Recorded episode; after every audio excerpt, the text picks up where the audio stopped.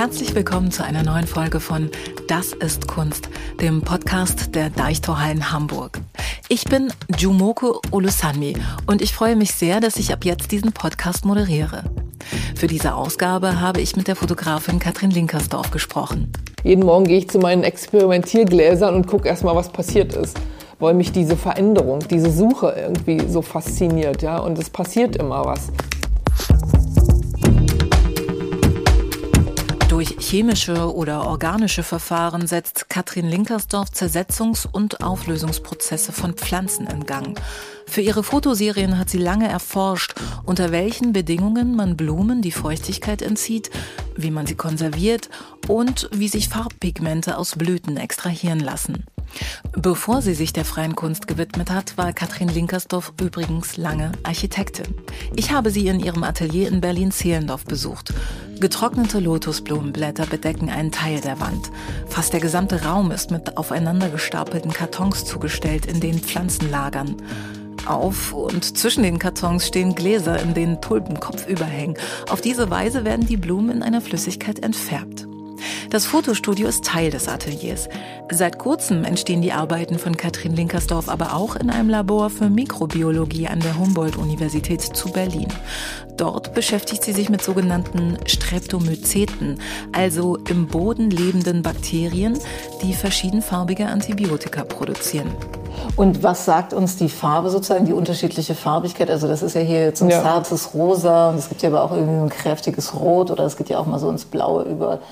Das sind, also wir haben vier Sorten von Streptomyceten, die haben alle eine, einen kodierten Namen. Die heißen also Streptomyces coelicolor, also coelicolor heißt Himmelfarben. Und dann kommt danach die Bezeichnung der Farbe, zum Beispiel M510 oder 511 oder 145 oder 512. Und das bedeutet dann entweder rote, blaue, lilane, lilafarbene oder weiße Antibiotika, die die bauen. Und, oder ausscheiden in dem Sinne. Ja. Ähm, und genau das siehst du hier. Hier sind halt verschiedene ähm, Sorten von Bakterien drauf geimpft worden und die haben dann entsprechende ähm, Antibiotika. Also sind das auch die Antibiotika, die wir sozusagen nehmen, wenn wir irgendwie eine wenn wir krank sind. Wenn wir krank sind. Also die Streptomyceten waren, ich glaube, eine der ersten ähm, Bakterien, die, äh, wo das, also wo man das äh, Antibiotikum, was die, also was die ausscheiden, das nennt sich Streptomycin, was für Lungenkrankheiten benutzt wurde.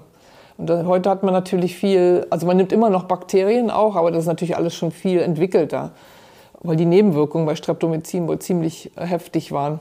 Aber im Prinzip ist es genau das, genau was wir benutzen, um, um Bakterien im Körper zu bekämpfen, die wir nicht haben wollen. Jetzt sprechen wir quasi von, der, von, von dem Prozess irgendwie deiner Arbeit, irgendwie von den, von den letzten Arbeiten. Aber was ich so interessant finde, ist, dass es so scheint, als ob ganz lange nichts passiert und dann. Ja, genau. Und dann plötzlich. Das ist, das ist ja das, was, was mich so interessiert. Ja. Jeden Morgen, also egal, ob das jetzt um die Bakterien geht oder um die, um die äh, Fairies oder um eine andere Serie, jeden Morgen gehe ich zu meinen Experimentiergläsern und gucke erstmal, was passiert ist weil mich diese Veränderung, diese Suche irgendwie so fasziniert, ja, und es passiert immer was. Und ich habe auch immer mal gedacht, woher kommt das? Ich habe schon als Kind auf unsere Antenne vorm Fenster Sachen festgebunden und, und beobachtet, was das Wetter mit diesen Holzstäbchen oder was ich da auch immer hatte, ja, macht. Was passiert da? Ja, welche Veränderungen gibt es? Und ähm, auch später in meinem äh, im Studium, äh, zum Beispiel bei Peter Cook, der hat doch immer darauf Wert gelegt, dass ein, wenn man ein Gebäude baut, dass man dann irgendwas damit macht, also, also das so konstruiert, so dass wenn man eine Veränderung macht, dass es plötzlich etwas ganz anderes ergibt. Ja?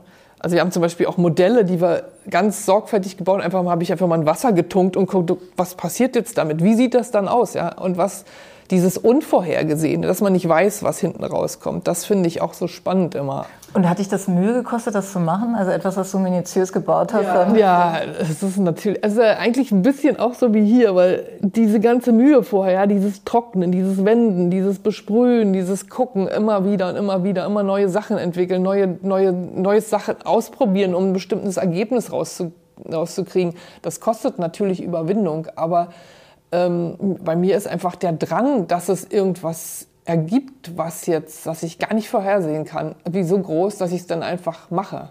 Manchmal zu meiner eigenen Beruhigung mache ich vorher noch ein Foto, sodass ich es dann irgendwie manifestiere. Aber ähm, das ist auch mit den Bakterien hat ja noch nie jemand vorher gemacht, ja, dass man Bodenbakterien auf entfärbte äh, Pflanzen setzt, um zu gucken, wie funktioniert denn im Prinzip Kompost, ja.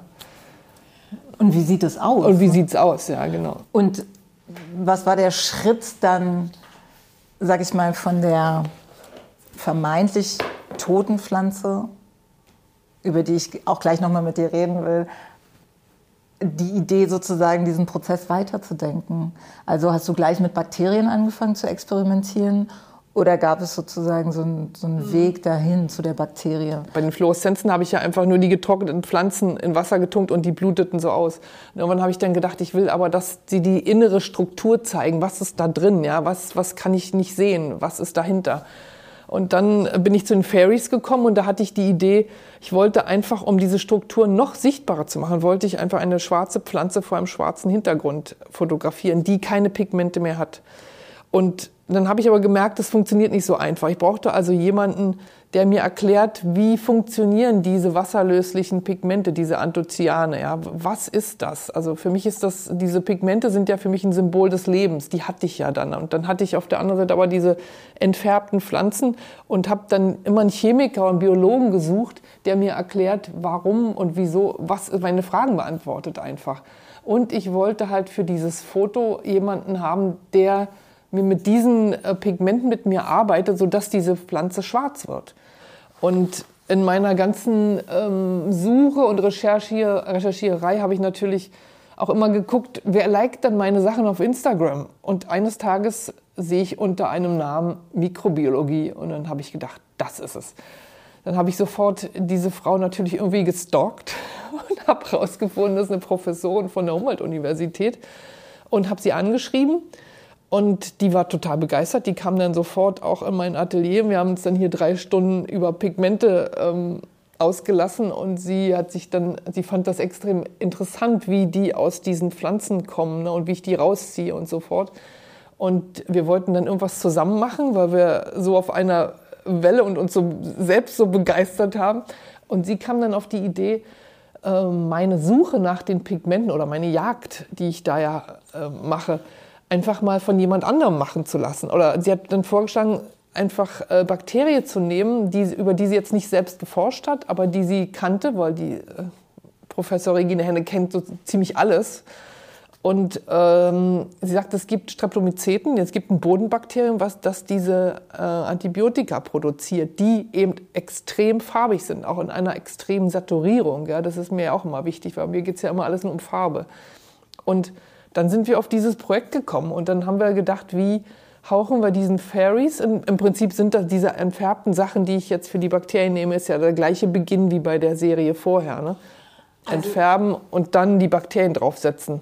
Aber im Prinzip ging es dir zunächst darum, irgendwie die reine Farbe sozusagen zu extrahieren. Genau. Also du hattest das Interesse zunächst an den Bakterien, weil sie diese Farben herstellen. Weil sie diese Farben herstellen, genau. Und vorher bei der Serie habe ich diese Farben ja genommen, dann verdichtet zu so wie so einer natürlichen Tinte und zum Teil ja wieder hineingegeben in die Fotos. Und zum Teil haben die Fotos, also ich, ähm, zum Teil nicht exakt zwei Fotos, haben sogar die Pflanzen, diese Anthocyane wieder aufgenommen. Das heißt also, die die, Tulpen, die vorher komplett entfärbt waren, sahen plötzlich wieder aus wie Tulpen, also wie farbige Tulpen. Ja. Das fand ich so interessant, dass das so selten passiert und warum passiert, das ist ja auch noch so eine Frage. Ne? Und bei den Bakterien machen halt die Farben die Bakterien. Und ist es dann also so, dass es für dich auch damit jetzt nicht abgeschlossen ist, sondern dass im nächsten Schritt irgendwie die Frage steht, wie kann ich jetzt sozusagen diese Farbe extrahieren und damit weiterarbeiten? Ja, das ist ein wirklich interessanter Aspekt. Also zuerst musste ich erstmal herausfinden, wie funktionieren die Bakterien? Wann wachsen sie? Was passiert? Ja? Wann werden sie von Giften gefressen oder wann kommen Pilze, die sie komplett fressen? Wann über, über, überleben sie in ihren, mit ihren Sporen? Ja?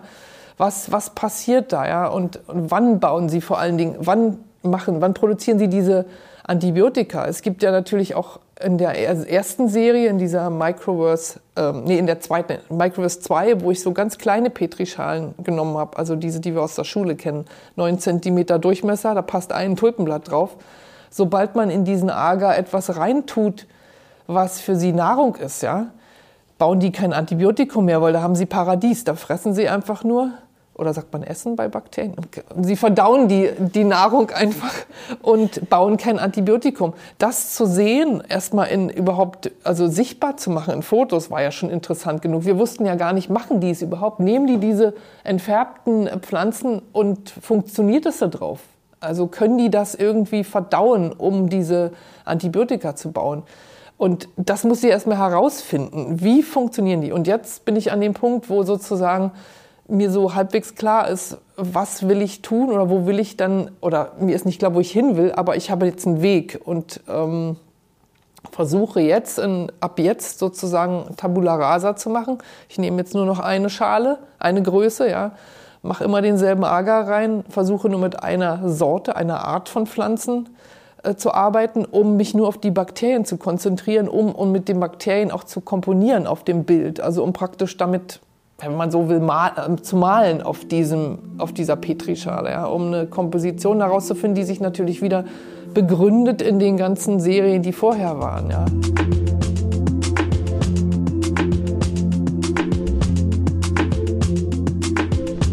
Du hast ja auch eine Historie mit Tuschemalerei. Ja, das, kam, das kommt aus, aus Japan und ähm, als ich dorthin gegangen bin, war ich sehr einfach sehr fasziniert von allem, ja, von dem Einfluss der Natur dort, von der Klarheit der Reduktion. Alles, was ich gesehen habe, war eine ganz andere Art von Ästhetik, als wir hier haben, ja. Und ich bin dann auf Sumie gestoßen, äh, weil ich irgendwie den Eindruck hatte, dass, dass diese ganze Farbe, Komposition, dass man das besser versteht, wenn man das selber kann, ja, wenn man da, wenn man sich sozusagen damit so tief beschäftigt, dass man daraus wieder seine eigenen Schlüsse ähm, zieht und dann auch versteht, wie diese Ästhetik dort drüben funktioniert, also in Asien funktioniert. Was ist Sumi? Sumi-e. Sumi-e, das heißt der Weg der schwarzen Tusche. Also es geht immer nur um die Farbe schwarz? Es geht eigentlich in der japanischen Tuschmalerei, das ist ja praktisch nur Pinsel, schwarze Tusche und ein Blatt Papier, geht es eigentlich nur um schwarze Tusche, ja. Und man nimmt nur zur Akzentuierung Farben, die Grundsätze der japanischen Ästhetik. Da habe ich dann lange drüber, äh, also äh, Freunde gefragt und versucht, Museen eine Antwort zu finden. Und da bin ich auf dieses Wabi-Sabi gestoßen, auf diese diese, diese Ästhetik, die einfach die Vergänglichkeit, das Unvollkommene, das Unvollständige huldigt. Und nicht so wie wir, wir sind ja praktisch diametral entgegengesetzt. Bei uns ist das Pompöse, das, die Üppigkeit, die Blüte wichtig. Ne? Das ist genau das Gegenteil. Bei uns Und, im Westen meinst du? Ähm, ja, genau, bei uns im Westen, wenn man es so will. Oder in Europa Im oder im. Abendland, im Kapitalismus. Genau, genau. Gibt's ja auch in Japan. Da geht es nicht so sehr um das Beginnen und das Ausklingen, ja? sondern es geht um, um etwas Monumentales, etwas Dauerhaftes und nicht um, ähm, nicht, also um Blüte, üppig, wie ich schon sagte halt, ne? um, um genau das Gegenteil. Und war dir das fremd? Also musstest du das erstmal sozusagen begreifen lernen oder hast du, als du damit zum ersten Mal in Kontakt gekommen bist, auch sowas wie so ein Wiedererkennen oder so ein Ah, ja. Nee, da war kein Ah, ja. Das war mir total fremd und das war aber total faszinierend nach Japan zu kommen, ist ja sowieso schon erstmal ein Kulturschock, ja, weil alles anders ist und weil man, weil man irgendwie, also ich dachte erst, ich bin zwei, 20 Jahre vor also meiner Zeit vorausgeflogen, sozusagen, in die Zukunft. Und weil alles so, es auch, wird auch anders wahrgenommen. Und diese, dieses Schätzen von, von Dingen, die einfach benutzt wurden oder die verblüht sind oder die Blüte, diese Huldigung der Blüte selbst, ja, oder der Blätter. Deshalb machen die ja auch so einen wahnsinnigen, ähm, also es wird dieses, ähm, die Herbstfärbung und auch die, die Kirschblüte werden ja so betont, ja, und haben so viel Bedeutung. Da siehst du ja genau dieses Wabi-Sabi drin, diese Vergänglichkeit, ne. Das war, fand ich eigentlich sehr faszinierend, weil das, ja, weil das auch für mich eine gewisse Logik irgendwo hatte, ja das, äh, das für mich hat, war das die andere Seite ist dieser Hälfte dieses Kreislaufes, ja. Und das zu sehen und auch so, so zelebriert zu sehen, ist, ist, ist sehr spannend. Weil das so, in, in Japan ist alles extrem. Ne? Und so ist auch die Kirschblüte extrem. Teilweise sind die, die Bäume ja so gepflanzt, dass wenn du an einem Fluss entlang läufst, der mitten durch Tokio geht und dann ist Kirschblüte und alle diese tausend Milliarden von Blüten fallen runter auf die Gehwege und aber auch in den Fluss und plötzlich ist der Fluss weiß. Du siehst kein Wasser mehr, du siehst einfach nur weiße Blüten, die du gar nicht mehr als Blüten weiß, äh, wahrnimmst, sondern einfach so siehst einen weißen Fluss. Und dann denkst du irgendwie so, wow, es ist alles anders. Es ist so faszinierend, dass du eigentlich denkst, dass das, also ich habe dann gedacht, irgendwie muss ich das in irgendwas umwandeln, was ich selber mache. Ich wollte das zu meinem eigenen machen.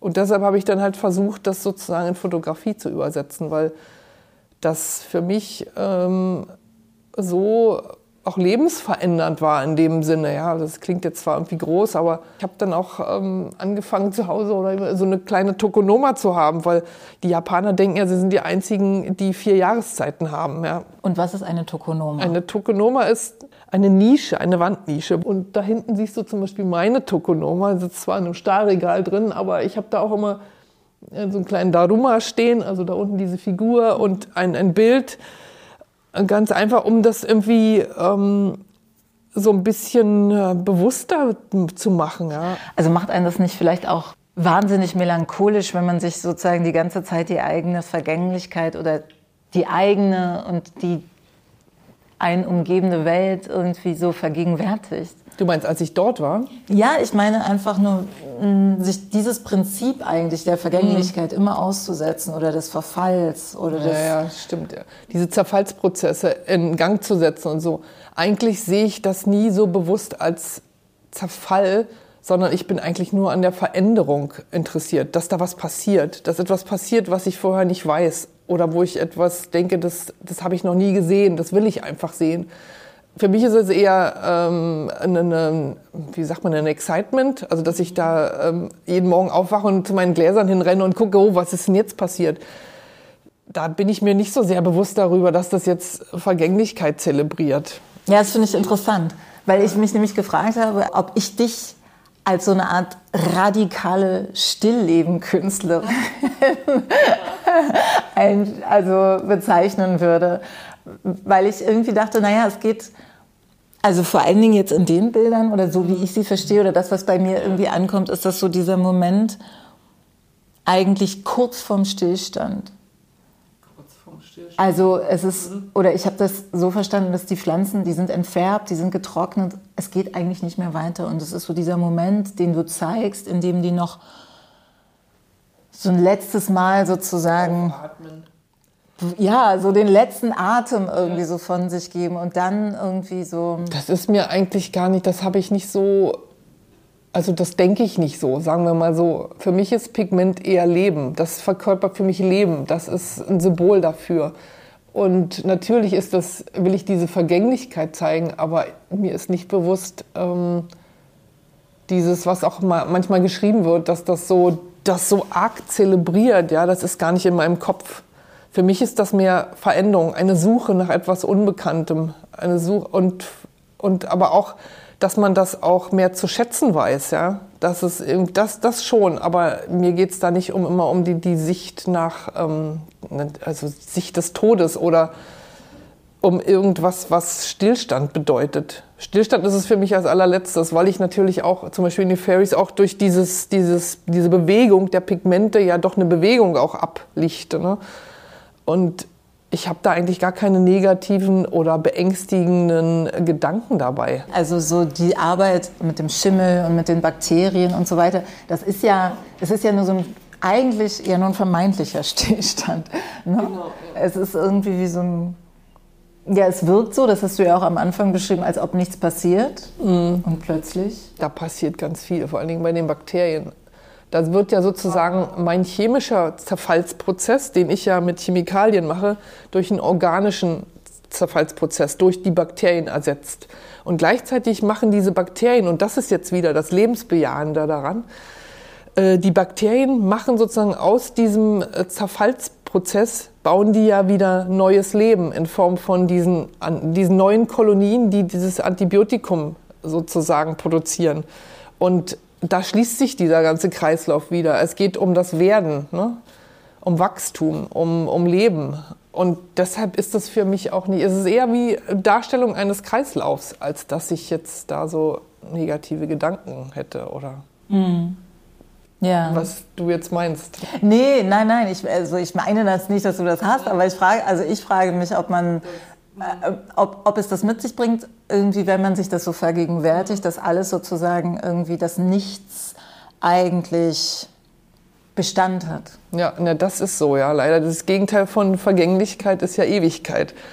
Und ähm, ja, ich versuche für mich auch schon, schon, ich glaube auch so ein bisschen so, eine, so ein Hinter, so ein Hintertürchen offen zu lassen, dass die Bakterien ja irrsinnig schnell auch, ähm, also es geht ja schon nach einer Woche oder nach fünf Tagen, einer Woche geht das los, wenn man die beimpft, ne, dass die da was produzieren, wenn sie keine, nicht genug Nahrung vorfinden, ja dass man da Leben sieht, dass man da sieht, da wächst etwas. Und das ist für mich dann irgendwie auch beruhigend, weil ja etwas Neues entsteht. Ne? Und deshalb finde ich das auch so großartig, dass die so wahnsinnig saturierte Farben produzieren. Ja? Das ist ja volle Power.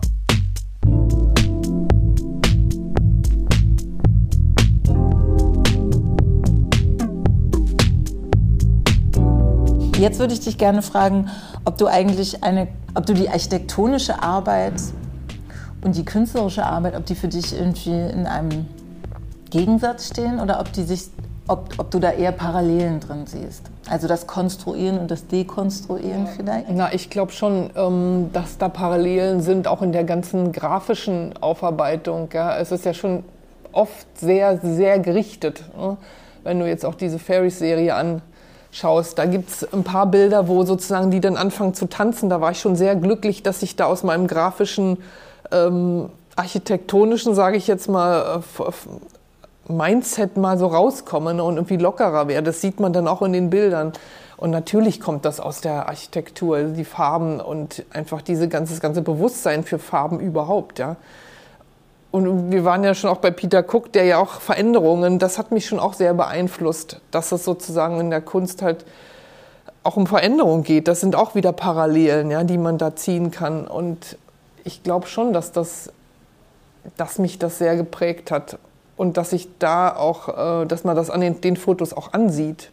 Ne? Dieses ähm, oft gerade und manchmal auch starre, was ich versuche wieder aufzulösen, wo ich auch an mir arbeite, dass das nicht immer alles so ähm, in einer bestimmten Art so sein muss, wie ich mir das jetzt im Kopf vorstelle, wenn ich jetzt eine Komposition habe, sondern dass diese Pflanzen einfach mal was tun, was ich gar nicht will und dann aber irgendwas rauskommt, wo ich denke, oh, da kannst du aber echt was von lernen, weil die halt einfach auch ihr Eigenleben entwickeln in einer Flüssigkeit. Ne? Du kannst nicht alles manipulieren in dem Sinne. Und das finde ich eigentlich immer ganz ja, heilsam. Loslassen. Genau, Und ähm, also was ich ja auch interessant finde, dass du ja wie lange als Architektin gearbeitet hast? Oh Gott, das müsste ich jetzt direkt nachschauen. Ich weiß, dass ich 2012 irgendwann dann vollständig nur noch ähm, Fotografien, Kunst gemacht habe. Aber wie lange das jetzt vorher, müsste ich direkt nachrechnen. Also seit zehn Jahren oder seit. Mache ich das jetzt, ja. Habe ich überlegt, dann das sozusagen die Architektur vollständig an den Nagel zu hängen und ähm, nur noch das zu machen, was ich eigentlich immer machen wollte. Mich hat schon das war 2001. Insofern kann man es vielleicht daher nachvollziehen. Da war meine erste Tochter gerade geboren. Und die hatte ich auf dem Arm. Da habe ich mit meinem damaligen Partner meine erste Fotoausstellung gehabt. Das war in einer alten Lederfabrik in Neuenburg, also in Baden-Württemberg. Und wir haben alle unsere Japan-Fotos damals halt noch Architektur, zum Teil mit Menschen, zum Teil äh, Details. Ging's, ging sehr viel um Farben schon damals. Und da war ich das erste Mal so glücklich, dass ich dachte, ja, das ist es. Das ist eigentlich das, was mich mehr bewegt oder mehr zufrieden macht oder auch mich ausmacht. Und ich hatte das Gefühl, ja, das, das ist das, was ich weiter tun muss. Und das war so der Anfang. Dann hat es aber noch eine Weile gedauert, weil dann hatte ich ja, wie gesagt, dann hatte ich noch ein zweites äh, Kind und habe in dem Büro gearbeitet mit meinem Partner und das hat sich so ganz langsam hinentwickelt, bis irgendwann mal auch diese, dieser erste Auftrag kam von meinem Schwager damals, der einfach Biolumineszenz verbildlicht haben wollte und ich dann anfing, Mohnblumen, die für mich so im Dunkeln so ein Leuchten hatten, die zu nehmen und ähm, abzubilden. Und diese riesigen Teller, also Handteller großen Blüten, die ich da hatte, da war ich so fasziniert von. Aber äh, wie die leuchteten. Und dann hatte ich die, konnte ich die aber auch nicht wegwerfen nach diesem Fotografieren. Die sind bei uns verblüht in das waren so viele und die verblühten in diesen kleinen Wäschen und ich dachte, oh no, wow, was bilden die für, für Formen und wie, vor allen Dingen behielten die die Farbe. Die waren relativ lichtabgeschottet ähm, in diesen Vasen auf dem Boden. Und ich war so fasziniert und daraus ist ja dann diese erste Serie auch entstanden, Wabi Sabi 1, um das sichtbar zu machen. Und da habe ich angefangen, sozusagen dieses Konzept in Bilder zu fassen. Das war sozusagen ja auch dann irgendwie so ein finde ich so eine ganz interessante, also eigentlich so eine ganz interessante Verbindung von Fotografie und Wissenschaft, ne? Mhm. Also die, die sich ja irgendwie ähm, so durchschlängelt. So durchschlängelt irgendwie bei dir. Ne? Mhm. Das ist mir aber so richtig, also das hatte ich schon immer so, weil ich ja auch immer nach Wissenschaftlern gesucht habe, die mir irgendwie helfen oder Auskünfte geben können. Aber ich hatte am Anfang jetzt nicht, den, nicht die Idee, das komplett zu verbinden. Ich dachte, ich, also ich war da erstmal nur in meinem eigenen Universum. Und dass ich natürlich jetzt da eine Residency habe in der Humboldt-Universität, dass ich da einen Platz habe, mein eigenes Labor habe, dass ich dort alle fragen kann, dass diese Professorin neben mir steht und äh, das versucht zu erklären, was passiert. Und ähm, diese liebevolle Aufnahme und dieses Team da, das ist also schon, das ist wirklich das Paradies für mich, ja. Und ähm, also wenn du sagst, du kannst mit allen sprechen und alle helfen dir, du bist ja aber sozusagen nicht nur irgendwie in der Rolle der Lernenden, sondern ihr seid ja auch im Austausch darüber. Ne? Also genau, du hast ja vorhin ja auch gesagt, also du zeigst jetzt plötzlich Dinge, die es vorher in der Form gar nicht gar nicht gab. Ja, es ist interessant, weil Wissenschaftler also was mich vor allen Dingen fasziniert, ist die Denkweise der Wissenschaftler. Ja, da geht es ja auch um Ausschluss. Man, man sozusagen man separiert einen Grund. Das heißt, es geht immer nur null oder eins, also links oder rechts und dann wieder von da wieder weiter. Ne? Also es geht ganz gerichtet und man schließt, also man macht ein Exponat immer so, oder präpariert es so, dass nur eine Komponente sozusagen sich verändern kann, sodass man genau sagen kann, das ist der Grund für das und das, für den, also für ein bestimmtes Phänomen, ja. Bei mir in meinem Kopf ist ja meist Chaos. Ich stelle mir das wie so eine sehr spezielle Ateliersituation vor. Ne? Das irgendwie hier bist du ja auch alleine in deinem Atelier ne? und genau. werkelst genau. hier vor dich hin und musst überlegen, wen kann ich fragen oder mit wem kann ich, wer kann noch mal kurz irgendwie einen Blick drauf werfen. Und da ist man irgendwie dann ständig in so einem Prozess, ne? Irgendwie. Man ist in einem Prozess, aber dadurch, dass ich ja mein eigenes Labor habe, äh, dann bin ich auch für mich allein. Ich habe schon die Ruhe, auch was alleine zu machen, weil zum Beispiel, wenn ich jetzt diese Sachen beimpfe, da muss ich mich ja konzentrieren. Auch ich will ja was komponieren, ja, ich will ja was machen. Da will ich ja auch irgendwie in meiner eigenen Welt sein. Und diese Möglichkeit habe ich dort eben auch. Und das ist das Irre, ja, dass ich gehe eine Tür weiter und habe alles Wissen der Welt und wenn ich zu mir zurückgehe, dann habe ich mein Exponat vor mir. Das ist total, ja, besser geht's eigentlich nicht. Das ist so, wie man sich ja, das wünscht. Wie du dir das wünschst. Ich mir das wünsche, ja, weil ich diese Verbindung zur Wissenschaft, auch dieses ganz konkrete Wissen ja auch so faszinierend finde, ja.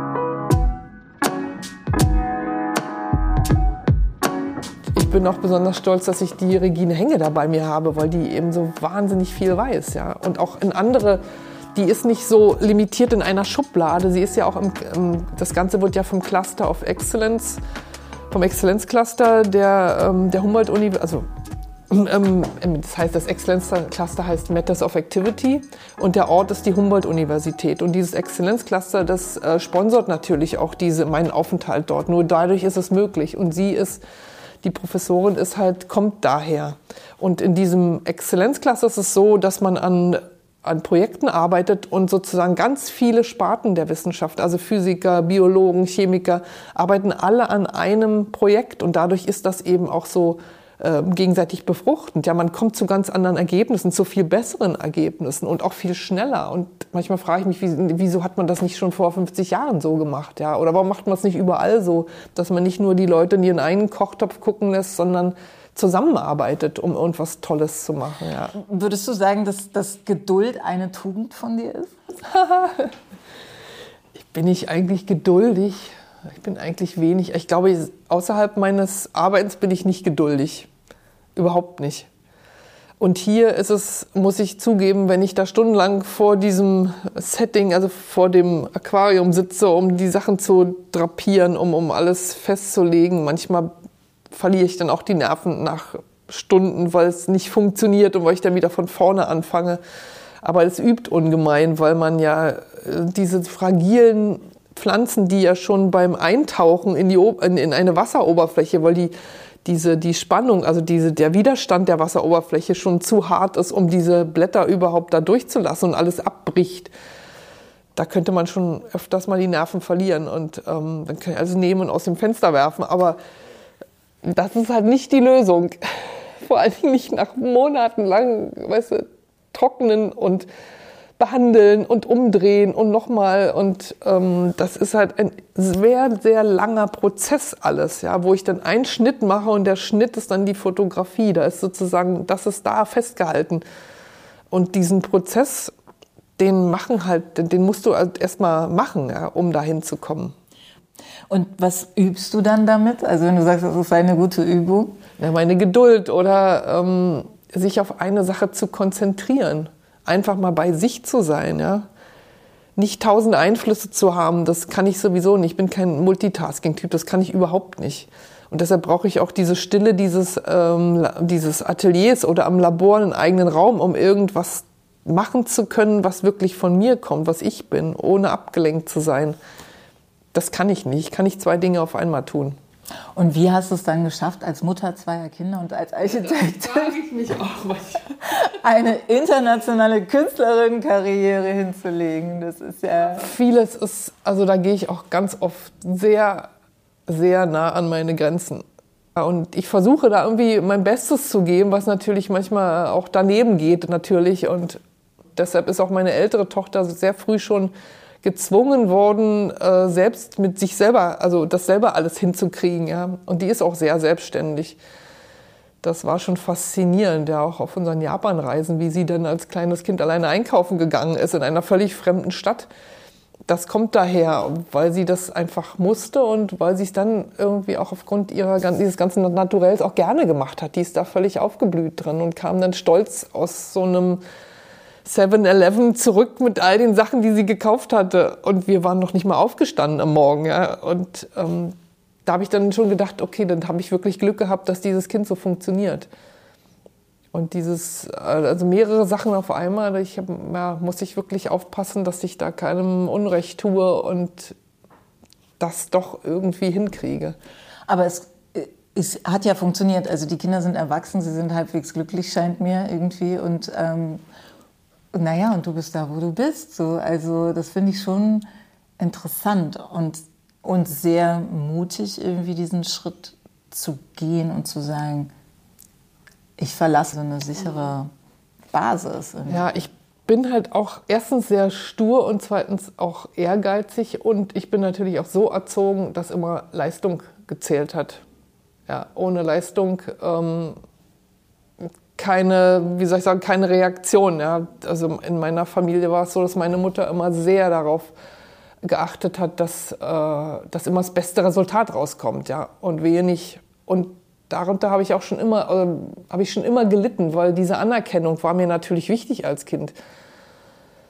Und das hat mich aber auch, also ich habe im Nachhinein mal drüber nachgedacht, diese ganze negative Seite, die das hatte, hat unter anderem aber auch im späteren, also im Erwachsenenalter dazu geführt, dass ich mich halt nie zufrieden gegeben habe mit irgendwas. Es musste immer noch irgendwie besser gehen. Ja. Heute leide ich natürlich auch darunter, weil das natürlich auch sehr, da lasse ich sehr viel federn.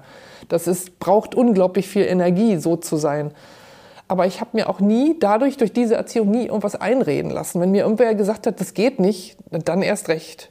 Ich habe ja am Anfang ich hatte ja kein Netzwerk. Ich wollte Kunst machen hatte kein Netzwerk. Ich bin nicht aus einer Universität gekommen und hatte da, kannte den Professor, den Kurator und das Museum. Ich hatte nichts sozusagen, ja. Und da habe ich halt, ich habe halt versucht, das aufzubauen. Und wenn mir dann halt Verlage gesagt haben, oh, also das, damit können wir gar nichts anfangen, das vergessen Sie es. Oder ich war bei Galerien und die sagten, in Ihrem Alter und dann noch müssen sie aber erstmal Residencies machen und sie müssen das machen und das und das. Das war völlig hoffnungslos. Sie haben gesagt, das, das funktioniert, wird nicht funktionieren. Und aufgrund dieser negativen Reaktionen am Anfang habe ich dann halt wirklich so eine, auch Wut gekriegt, ja, dass das, wie kann man jemandem sagen, der sich bemüht, wie kann man jemandem so, so ein negatives Feedback geben? Das ist doch auch irgendwie gemein, ja. Und da habe ich dann halt gedacht, jetzt erst recht. Jetzt versuche ich das, was das Unmögliche ist. Ja, das habe ich mir wahrscheinlich nicht so genau so überlegt, aber das hat unbewusst in mir immer so einen so so einen Drang gegeben, ich mache, was ich will und ich, ich komme dahin, wo ich hin will. Ich habe mir halt Ziele gesetzt und habe gesagt, ich will das. Und wenn ich das will, dann gibt es da sicher auch einen Weg. Mein Vater hat mir immer gesagt, erzähl mir nicht, wie es nicht geht. Das war, ist auch wieder irgendwie negativ, ja. Aber ähm, es hat auch dazu geführt, dass ich dachte, okay, wo ein Wille ist, so blöd wie das klingt, ja, aber so wo ein Wille, wo ein Wille ist, ist ein Weg. Also es gibt dann eine Methode, wie komme ich dann an, an mein Ziel. Hattest du denn Vorbilder eigentlich? Also gab es irgendwie, ähm, weiß ich nicht, Personen, Männer, Frauen irgendwie in deinem Leben? Hatte ich Vorbilder? Nee. Ich hatte eigentlich nur, meine Mutter war insofern ein Vorbild für mich, weil in der DDR hat man natürlich als Frau gearbeitet. Ja.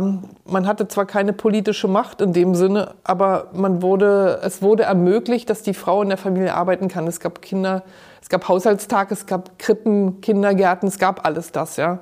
Man, man durfte arbeiten, man durfte, man hat, wie gesagt, politisch war das nicht relevant mit den Frauen, aber man konnte, äh, man hatte alle möglichen, alle Bedingungen, dass man zur Arbeit gehen konnte. Ich fand, dass meine Mutter immer viel zu lange gearbeitet hat. Also sie hätte mich ruhig, ich, ich wollte nicht die Letzte sein, die im Kindergarten abgeholt wird, was ich immer war. Und, ähm, aber ich habe trotzdem irgendwie gedacht, ja, sie hat ihr eigene, ihre eigene Arbeit, etwas, was nur ihr gehört ne? und nicht der Familie oder irgendwas, irgendwas, wofür man auch brennt in dem Sinne. Ja? Und sie war gut in ihrem Job. Was hat sie gemacht?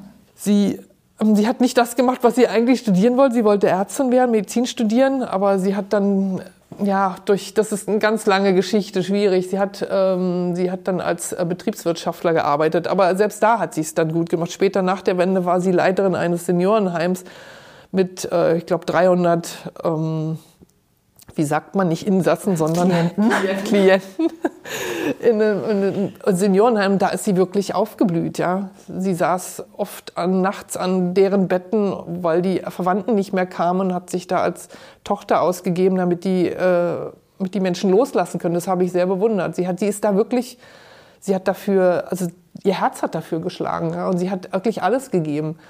Und ich finde, sowas ist wichtig im Leben, dass man etwas hat, was einen berührt und wofür man sich interessiert und was man weiterentwickelt und ähm, was einen auch ausmacht. Ähm, einfach auch zu sehen, das gibt mir ja dann auch die Erlaubnis, mein eigenes zu haben. Ne? Aber ich frage mich jetzt irgendwie, wie fühlt es sich für dich an? Ich meine, jetzt hast du sozusagen wirklich diesen Weg beschritten und der war ja auch nicht einfach. Ja. Und jetzt hast du viel Stress, ja. weil alle was von dir wollen. Aber du bist ja da, wo eigentlich viele, äh, glaube ich, ähm, hinwollen, beziehungsweise sich gar nicht trauen, irgendwie auf den Weg zu machen. Also das muss dich doch auch unheimlich beflügeln. Mich beflügelt das auf der einen Seite. Auf der anderen Seite sehe ich aber auch, wie viel Kraft das kostet und wie viel Federn ich dafür lassen muss. Aber es macht mich natürlich unglaublich stolz, weil, weil ähm, ich muss mich daran aber auch immer erinnern, ja, dass ich mich Sachen freue. Für meine Freunde sagen auch immer, Mann, jetzt feier doch mal oder jetzt, jetzt sei dir doch dessen mal bewusst, was du da gerade, was du da schaffst, ja. Das fällt mir zum Teil sehr schwer, weil ich eben eben auch, ähm, naja, bisher alles immer alleine machen musste und ähm, wenige Mentoren hatte, sehr wenige und es auch ein, ein harter Weg war. Und weil natürlich früher auch, ich bin auch so erzogen, dass es ich, das ist okay, wenn ich alles schaffe und es ist aber ganz schlimm, wenn ich es nicht schaffe. Also diese Freude, die danach kommt, die wurde mir nicht anerzogen. Ja, die muss ich mir heute irgendwie auch erarbeiten. Ich muss auch irgendwo mal lernen, umzudenken und zu sagen, ja, das ist einfach super. Ne? Und äh, freu dich jetzt einfach mal das fällt mir wirklich zugegebenerweise manchmal schwer, weil ich dann immer noch sehe, was ist da noch zu tun, was ist noch nicht im, im, im Reinen, ja, worum muss ich mich noch kümmern und so.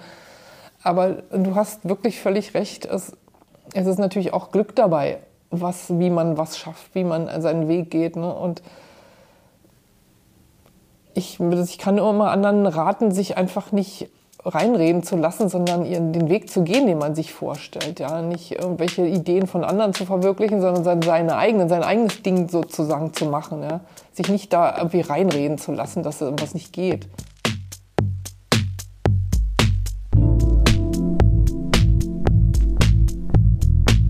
Katrin Linkersdorf geht ihren eigenen Weg als künstlerische Forscherin. Gemeinsam mit der Mikrobiologin und Molekularbiologin Prof. Dr. Regine Henge untersucht sie, unter welchen Bedingungen Bodenbakterien verschiedenfarbige Pigmente produzieren, um damit später Bilder zu komponieren. Wenn ihr Lust habt, mehr über die Zusammenarbeit zu erfahren, dann guckt in die Show Notes. Da haben wir ein Interview mit Regine Henge im Halle 4 Online-Magazin verlinkt. Außerdem in den Show Notes mehr Infos zu der Einzelausstellung von Katrin Linkersdorf im Foxy, dem temporären Haus der Fotografie. Wenn euch der Podcast gefällt, dann hinterlasst gern eine Bewertung und empfehlt ihn weiter. Ihr könnt uns auch schreiben an das ist Kunst at deichtorhallen.de. Wir freuen uns über Feedback und wir freuen uns, wenn ihr bei der nächsten Folge wieder dabei seid von Das ist Kunst, dem Podcast der Deichtorhallen in Zusammenarbeit mit Byte FM. Danke und auf bald sagt Jumoke Olusanmi.